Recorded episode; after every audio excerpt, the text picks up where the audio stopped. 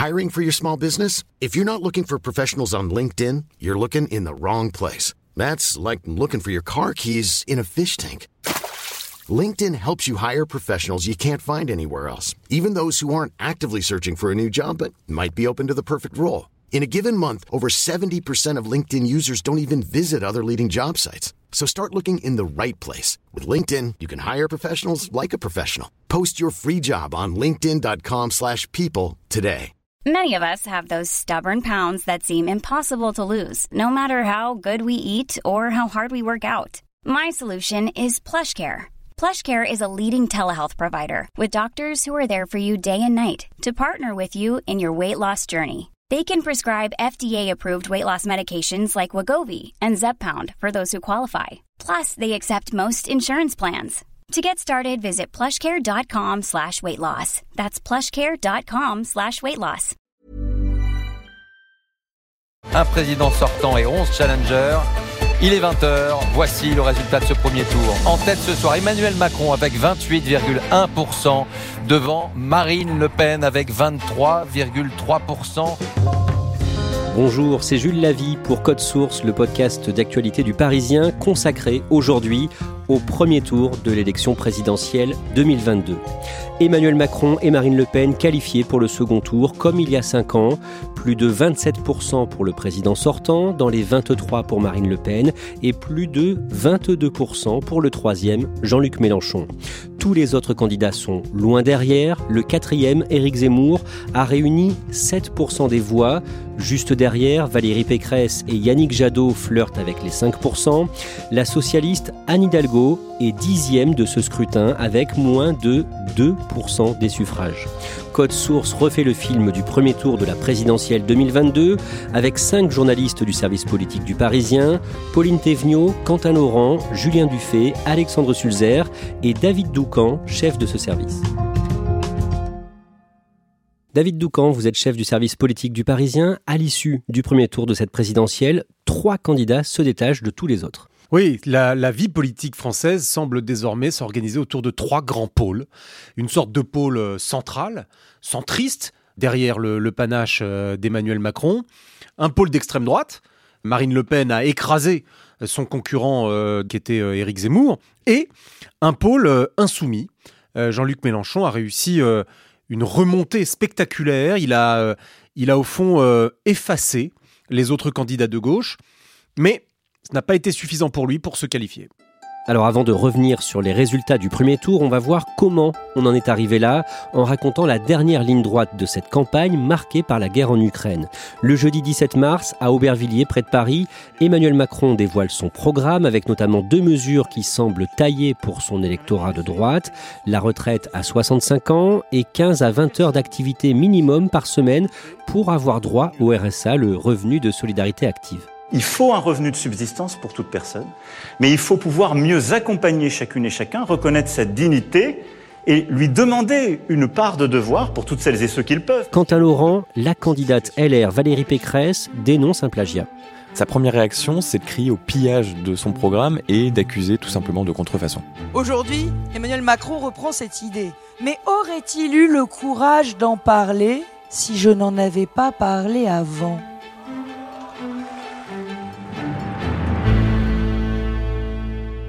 Julien Dufay, la campagne vire au cauchemar pour Anne Hidalgo. Les enquêtes d'opinion la placent très bas, à plus ou moins 3%. Le mardi 22 mars, elle organise une réunion publique à Limoges avec environ 400 personnes et François Hollande est là officiellement pour la soutenir. François Hollande va apporter son soutien à Anne Hidalgo. Il dit qu'il faut être loyal dans les difficultés. Il y a un autre choix. Et ce choix-là, c'est celui d'Anne Hidalgo. Mais très vite, il va se projeter sur l'après 10 euh, avril en disant qu'il va falloir reconstruire le Parti socialiste, reconstruire une force social-démocrate et que, évidemment, il est disponible et qu'il prendra toute sa part. Nous serons toujours là et encore là pour la République et pour la France et aujourd'hui à Limoges avec Anne Hidalgo. Ce qui va un petit peu voler la vedette quand même à Anne Hidalgo ce soir-là. Marine Le Pen est au Parisien le jeudi 24 mars pour une interview face aux lecteurs, c'est-à-dire menée par un panel de nos lecteurs, et elle affiche sa confiance sur ses chances de victoire quant à Laurent. Interrogée par nos lecteurs sur, en gros, euh, voilà, est-ce qu'elle est qu'elle a tiré des leçons de sa campagne de 2017 Est-ce qu'elle pense pouvoir faire mieux? Elle dit Je pense que je n'ai jamais été aussi près de la victoire qu'aujourd'hui. Elle dit qu'il y a des erreurs qu'elle ne refera plus, et également interrogée euh, par euh, une de nos lectrices sur l'impact de la présence d'Éric Zemmour dans cette campagne, elle reconnaît elle-même qu'il a permis en quelque sorte de la recentrer, de la faire apparaître comme plus raisonnable en fait, et donc plus présidentiable. D'un mot, Quentin, Marine Le Pen a bien résisté à la candidature d'Éric Zemmour malgré les défections de plusieurs cadres de son parti qui ont rallié l'ancien journaliste? Plus que bien résisté, puisque si on regarde les intentions de vote, toutes les enquêtes à ce moment-là, elle est quasiment deux fois plus forte dans les sondages que lui, donné aux alentours de quasiment 20%. Résister, ouais, c'est un euphémisme. Elle a prouvé que, euh, quoi qu'il arrive, elle était plus forte que lui. Pauline Thévenot, une polémique monte à cette période, la polémique McKinsey. On y a consacré un épisode de Code Source. En résumé, un rapport du Sénat publié le 16 mars relève une forte augmentation depuis 2018 des dépenses de l'État dans les cabinets de conseil. Et l'un de ces cabinets, l'américain McKinsey, qui a des liens avec Emmanuel Macron, est accusé par le Sénat de ne pas avoir payé d'impôts en France depuis 10 ans, ce que dément McKinsey. Pauline Thévenot, tous les candidats à la présidentielle s'emparent de cette polémique attaquent Emmanuel euh, Macron sur ce point. Et finalement, cette affaire McKinsey, elle va finir par devenir un peu comme un sparadrap pour le président. Quand il est en déplacement, il y a des gens qui lancent McKinsey sur leur passage. Et c'est le cas aussi lorsque les ministres font campagne dans des réunions publiques. Le dimanche 27, le vert Yannick Jadot est au Zénith de Paris devant des milliers de supporters. Julien Dufay, il défend un vote de conviction contre le mirage du vote utile pour Jean-Luc Mélenchon. Oui, il sent bien que le, risque d'un départ en masse de ses électeurs vers Jean-Luc Mélenchon, euh, donc qui s'est installé dans le fauteuil de, troisième homme, est élevé. Et donc il va s'adresser directement à ses électeurs euh, tentés euh, par le candidat insoumis. Le vote efficace au premier tour d'une élection c'est le vote de conviction. On ne vote pas par défaut. Et sans le nommer, il va renvoyer aussi Mélenchon ses propos sur la Russie, en disant qu'on ne vote pas en oubliant le passé. On ne vote pas pour ceux qui refusent d'appeler un dictateur un dictateur. Un dictateur, un dictateur. Ce dimanche-là, de son côté, Marine Le Pen effectue son premier déplacement officiel en Guadeloupe et ça ne se passe pas comme prévu. Il faut d'abord rappeler que c'est la toute première visite de Marine Le Pen en tant que candidate à la présidentielle. Elle s'était jamais rendue en Guadeloupe. Il est 19h30, elle est à son hôtel et elle s'apprête à donner une interview à France 3. Sauf qu'à ce moment-là, des militants nationalistes se sont faufilés dans l'hôtel et interrompent cette interview ce qui vient complètement écorner l'image du déplacement et le résultat qu'elle en attendait, à savoir, elle voulait montrer Marine Le Pen aujourd'hui, elle est capable d'aller partout, elle est la bienvenue partout. Mais cet événement, en fait, vient rappeler à Marine Le Pen qu'elle n'est pas, contrairement à ce qu'elle voulait afficher, la bienvenue partout.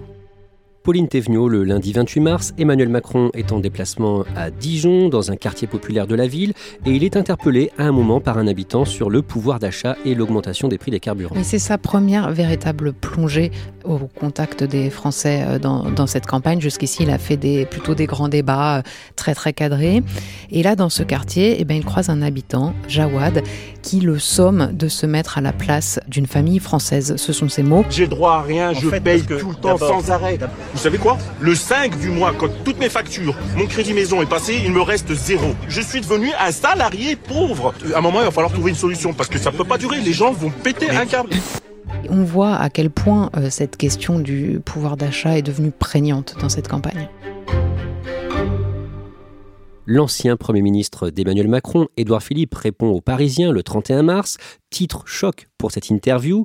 Bien sûr, Marine Le Pen peut gagner la présidentielle, dit-il. Il faut savoir qu'à ce moment-là, euh, il y a un peu un double mouvement euh, dans l'équipe d'Emmanuel Macron. Il y a tout à la fois évidemment cette volonté de dramatiser l'enjeu du scrutin pour inciter les gens à voter et à se mobiliser autour du, candidat Macron.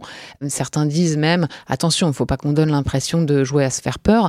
Mais dans le même temps, il commence à y avoir une véritable fébrilité dans le camp Macron, puisque euh, les gens voient bien que l'écart dans les sondages se resserre qu'il y a quelque chose euh, d'un peu atone dans la campagne d'Emmanuel Macron et certains commencent à nourrir à ce moment-là une réelle inquiétude. Merci d'être là. Emmanuel Macron organise un grand meeting le samedi 2 avril à la Défense Arena à Nanterre près de Paris. Il y a d'après son équipe 30 000 personnes. Le président candidat se pose en rempart contre les extrêmes. C'est le seul meeting hein, de sa campagne de premier tour. La salle euh, s'enflamme peu et est très très sage, sauf quand Emmanuel Macron installe clairement son duel avec l'extrême droite et on voit bien que c'est le message de ce meeting. Le danger extrémiste aujourd'hui est d'autant plus grand que depuis plusieurs mois, allez, plusieurs années, la haine, les vérités alternatives se sont banalisées dans le débat public. Il essaie aussi un petit peu de corriger le tir face aux électeurs de gauche et finalement il lance une offensive pour clairement se poser en rempart face à l'extrême droite. Ne les sifflez pas, combattez-les par les idées, avec respect. De son côté, Valérie Pécresse organise son dernier grand rendez-vous de la campagne, porte de Versailles, à Paris. Celle qui va devenir notre prochaine présidente de la République. Mesdames et messieurs, merci de faire une acclamation pour Valérie Pécresse. Elle appelle les sympathisants de droite à se révolter. Oui, tout à fait. Il reste une semaine de campagne. Valérie Pécresse est en très mauvaise position dans les sondages puisque souvent donnée sous la barre des 10%. Donc euh, elle appelle ses militants à la révolte, à déjouer le match qu'on nous promet, le match donc euh, Macron-Le Pen. Le 10 avril prochain, j'appelle les Français à être des citoyens libres. Je les appelle à la révolte contre des scénarios écrits d'avance. Et il faut, à une semaine du premier tour, jeter toutes ses dernières forces dans la bataille. Au passage, Quentin, Nicolas Sarkozy est hué par une partie des militants. Nicolas Sarkozy,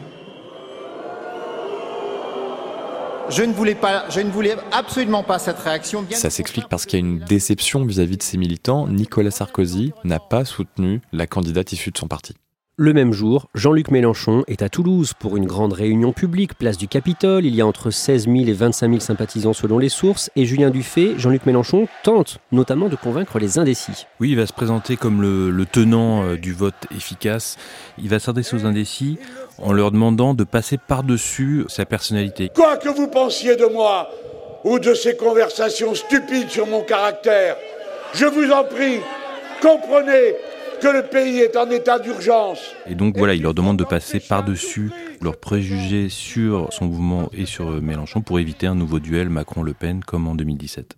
Emmanuel Macron est dans la matinale de France Inter le lundi 4 avril. Dans cette interview, il reconnaît avoir échoué à faire reculer les extrêmes. Il y a un grand dérèglement dans nos sociétés.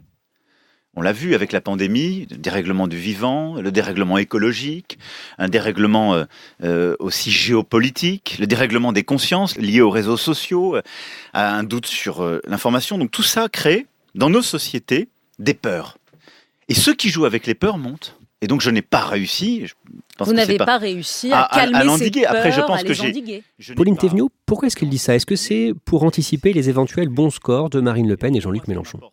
Il faut euh, se rappeler que le soir de sa victoire, quand il célèbre sa victoire en 2017 au Louvre, il a ces mots, il dit qu'il fera tout pour qu'à la fin de son quinquennat, les Français n'aient plus aucune raison de voter pour les extrêmes. Or, force est de constater en tout cas à la lecture des sondages, que les extrêmes sont au contraire très très très puissants à la fin de son quinquennat. il y a l'extrême droite qui totalise près de 30% des intentions de vote, il y a aussi l'extrême gauche, près de 15%. Donc finalement, Emmanuel Macron, il n'a pas d'autre choix que de faire ce constat. On sait très bien aussi qu'il est toujours dans sa stratégie de mobiliser l'électorat modéré en sa faveur et qu'une fois de plus, il cherche à se poser en rempart. Alexandre Sulzer, le même jour, vous publiez un article sur Éric Zemmour qui vous a fait des confidences. Quelques jours plus tôt, vous étiez avec lui dans un train de retour d'Aix-en-Provence. Bloqué sous les 10% dans les sondages, il a accepté de parler de son probable échec au premier tour. Pour la première fois, effectivement, il reconnaît que ça va être difficile. Il dit, on va pas se mentir, il reste une semaine et ça va être un peu compliqué. Alors que jusqu'alors, il fanfaronnait, il l'assurait que quoi qu'il arrive, il serait au second tour. Et qu'est-ce qu'il vous dit à ce moment-là sur ses intentions en cas d'échec? Il euh, dit que maintenant qu'il a créé un mouvement politique, que des gens lui ont fait confiance, des millions de gens auront glissé un bulletin Zemmour dans l'urne, il dit pour l'instant qu'il va poursuivre. On ne sait pas encore précisément si euh, il sera candidat aux législatives. Il dit qu'il y réfléchit, que c'est quelque chose qui le tente. En revanche, il envisage très fortement d'écrire en fait un nouveau livre, ce qu'il fait depuis des années, de reprendre finalement sa plume et de raconter cette campagne dans un nouveau livre. Le mardi 5 avril, Jean-Luc Mélenchon se démultiplie grâce à des hologrammes, comme il y a cinq ans. Son meeting de Lille est retransmis en direct dans 11 villes de France. Il appelle une partie des électeurs de Marine Le Pen à le rejoindre, ceux qu'il appelle les fâchés pas fachos. Toujours ce mardi 5 avril, le même jour, France 2 organise le deuxième numéro de son émission politique, Élysée 2022. Un seul des douze candidats n'y aura pas participé, Pauline Thévenot. Bah oui, Emmanuel Macron est le grand absent de cette soirée à laquelle il refuse de participer, si bien que la chaîne, pour ne pas rompre l'égalité de son de parole, devra diffuser des images de son meeting tenu le week-end précédent. Une fois de plus, ses adversaires l'accusent de ne pas vouloir euh, débattre, une position qu'il assume d'ailleurs euh, droit dans ses bottes. La castagne, je le cite, euh, c'est son expression, eh bien c'est au second tour. Mesdames et messieurs, chers amis perpignanais Alexandre Sulzer, le jeudi 7 avril, Marine Le Pen est dans une ville Rassemblement National, Perpignan, dans les Pyrénées-Orientales, pour un meeting devant environ 3000 personnes selon elle, et elle appelle ses sympathisants à se mobiliser. Oui, c'est le message principal dans cette dernière ligne droite. Marine Le Pen est en dynamique, elle le voit dans les sondages. La foule euh, qui est là est enthousiaste. Il y a beaucoup plus d'enthousiasme, d'optimisme que dans les meetings précédents reste même une inconnue qui fait assez peur à Marine Le Pen, c'est la participation. Elle a un électorat euh, assez jeune, issu de catégories socio-professionnelles plutôt faibles, qui ont tendance à rester un petit peu à la maison le jour des élections, et ça, ça peut lui coûter très cher. Donc, c'était vraiment le message principal. Sur le pupitre est écrit, si le peuple vote, le peuple gagne. C'est au peuple, à vous, amis citoyens, à vous de décider si la France continue sa route Emmanuel Macron répond au lecteur du Parisien le même jour, Pauline Thévenot, est-ce qu'il parle des sondages et de l'écart qui se resserre entre lui et Marine Le Pen, donnée elle aussi qualifiée pour le second tour? La question lui a été posée par une jeune lectrice, euh, Justine, et ça lui a donné l'occasion d'aller encore crescendo dans la façon dont il attaque Marine Le Pen et dont il la charge. Et il a ces mots pour dire Marine Le Pen, elle ment aux gens. C'est comme ça qu'il résume son programme. Il dit que c'est un programme notamment sur le social de, de fausse monnaie. Et là, on voit que plus que jamais, il la cible et que plus que jamais, il se projette dans le match du second tour, tel qu'annoncé par les sondages. Julien Dufay, Jean-Luc Mélenchon croit à sa qualification au second tour euh, dans les jours, dans les tout derniers jours qui précèdent le 10 avril C'est ce qu'il dit. Il dit qu'il croit toujours à ce trou de souris, hein, cet espace très restreint dans lequel il pourrait se faufiler pour euh, décrocher son ticket pour le second tour, ce qu'il n'avait pas réussi à faire en 2017 ni en 2012. Ça va être très difficile parce que euh, certes il augmente dans les sondages, mais Marine Le Pen aussi est dans une proportion plus forte et il n'a pas les réserves de voix dont dispose Marine Le Pen à droite. Alexandre Sulzer, quelques heures avant le, 10 avril, dans quel état d'esprit est l'entourage de Marine Le Pen? Est-ce qu'ils sont confiants? Ah bah, Ils sont extrêmement euh, confiants. C'est vraiment un sentiment de revanche qui domine, une revanche sur les observateurs et sur l'équipe d'Éric Zemmour, parce que pendant des mois, depuis septembre, on leur a dit que l'élection euh, se passait du côté d'Éric Zemmour. Donc il y a vraiment une forme de revanche et l'état d'esprit est extrêmement optimiste. Dimanche 10 avril, 20h, on découvre les estimations du résultat du premier tour de la présidentielle 2022. Il est 20h, voici le résultat de ce premier tour. En tête ce soir, Emmanuel Macron avec 28,1% devant Marine Le Pen avec 23,3%. Troisième place, Jean-Luc Mélenchon avec un gros score, 20,1%, plus, plus important encore qu'en 2017. Derrière Éric Zemmour, mais loin derrière, à 7,2%. David Doucan, vous êtes chef du service politique du Parisien, je le rappelle. Anne Hidalgo a été la première à réagir après 20 heures, peu de temps avant Valérie Pécresse. Pour les deux anciens grands partis de gouvernement en France, le PS et LR, c'est une gifle? C'est plus qu'une gifle, c'est une disparition de la scène nationale. Au fond, il a, Emmanuel Macron, en 2017, enclenché une opération de dynamitage. Ce dynamitage, il n'a pas été euh, définitif en 2017. Les républicains ont bien résisté. Ils ont bien résisté parce que euh, aux législatives, ils ont eu de bons, résultats en 2017. Ils ont réussi à maintenir un groupe conséquent, plus de 100 euh, députés. Mais pendant les cinq années du quinquennat Macron, il a passé son temps à les pilonner, à les pilonner en reprenant leurs idées, et puis en débauchant. Le score de Valérie Pécresse est totalement édifiant. Au fond, Valérie Pécresse est un candidat, une candidate en l'occurrence, qui scelle le sort de son parti politique, en tout cas sur le plan national. Jean-Luc Mélenchon termine troisième, il était quatrième il y a cinq ans. Cette fois, il dépasse les 20%. David Doucan, Jean-Luc Mélenchon demande à ses électeurs de faire barrage à Marine Le Pen. Ça, il le dit clairement. Oui, il le dit clairement. Il ne faut pas donner une seule voix à Madame Le Pen. Il ne faut pas donner une seule voix à Madame Le Pen. Il a toujours été agacé, Jean-Luc Mélenchon, qu'on puisse lui dire qu'en 2017, il n'avait pas appelé à faire barrage parce qu'il avait lancé une consultation de ses propres troupes. Donc il l'a répété plusieurs fois sur scène, euh, comme un pied de nez. Le vert, Yannick Jadot, appelle lui aussi à faire barrage à l'extrême droite en votant Emmanuel Macron. De son côté, Éric Zemmour appelle à voter Marine Le Pen. J'ai bien des désaccords avec Marine Le Pen, je les ai abordés pendant cette campagne.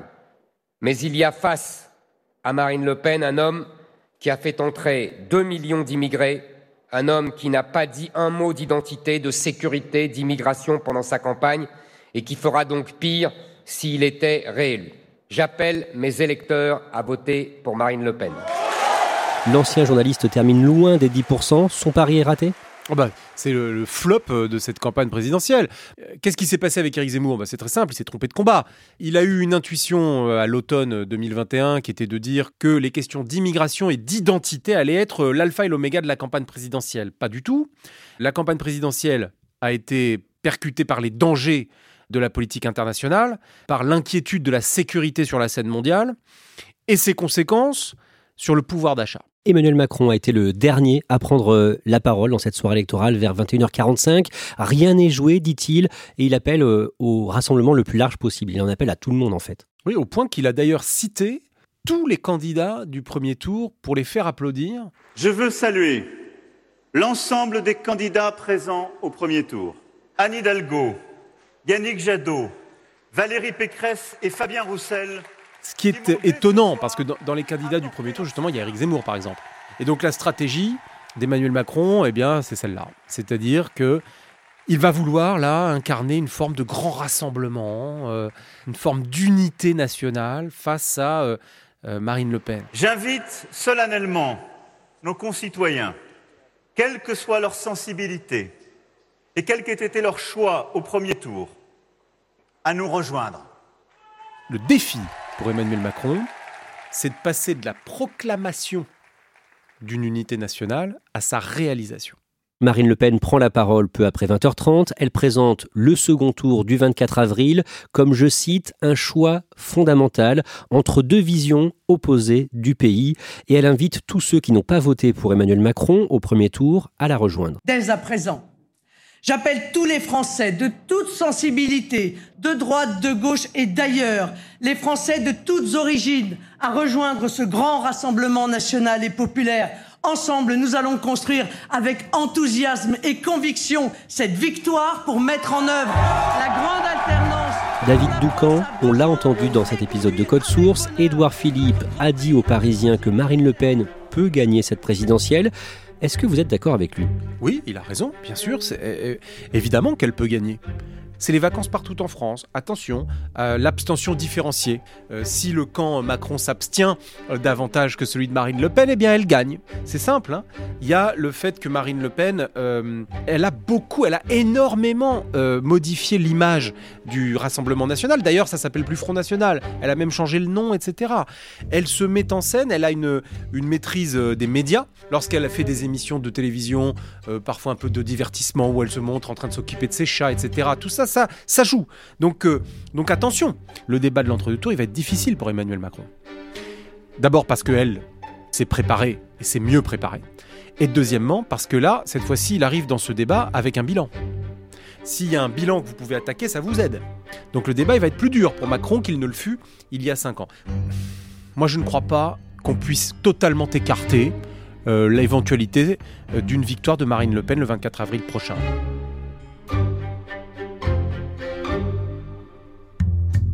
Merci David Doucan, Pauline Thévenot, Julien Dufay, Quentin Laurent et Alexandre Sulzer. Rendez-vous sur leparisien.fr pour les résultats ville par ville du premier tour de la présidentielle 2022 et pour toute l'actualité de la campagne pour le second tour du dimanche 24 avril. Cet épisode de Code Source a été produit par Thibault Lambert, Sarah Amni et Clara Garnier-Amouroux. Réalisation Julien Moncouquiol. Code Source est le podcast d'actualité du Parisien. Nous publions un nouvel épisode chaque soir de la semaine. Pour n'en rater aucun, n'oubliez pas de vous abonner sur votre appli audio préférée. Hi, I'm Daniel, founder of Pretty Litter. Cats and cat owners deserve better than any old-fashioned litter. That's why I teamed up with scientists and veterinarians to create Pretty Litter. Its innovative crystal formula has superior odor control and weighs up to 80% less than clay litter. Pretty Litter even monitors health by changing colors to help detect early signs of potential illness. It's the world's smartest kitty litter. Go to prettylitter.com and use code ACAST for 20% off your first order and a free cat toy. Terms and conditions apply. See site for details. Even when we're on a budget, we still deserve nice things. Quince is a place to scoop up stunning high end goods for 50 to 80% less than similar brands. They have buttery soft cashmere sweaters starting at $50, luxurious Italian leather bags, and so much more. Plus, Quince only works with factories that use safe, ethical, and responsible manufacturing. Get the high-end goods you'll love without the high price tag with Quince. Go to quince.com/style for free shipping and 365 day returns.